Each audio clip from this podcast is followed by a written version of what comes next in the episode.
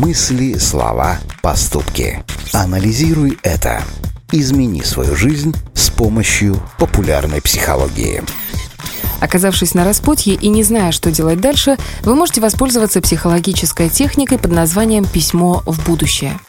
Анализируй это.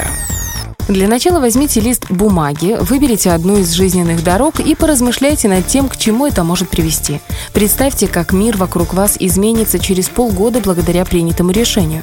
Как только у вас сложится картинка в голове, сядьте и напишите себе письмо. Но сделайте это так, будто вы из будущего передаете привет и рассказываете, как у вас дела, чего вы добились, что вам нравится, а что нет, почему вы выбрали именно такой путь, а не другой, и насколько ваш выбор был верен. Закончив с письмом, отложите его в сторону. Возьмите новый лист бумаги и на этот раз пофантазируйте насчет второго варианта развития событий. Точно так же представьте, как он изменит вашу жизнь и опишите это в письме. Анализируй это.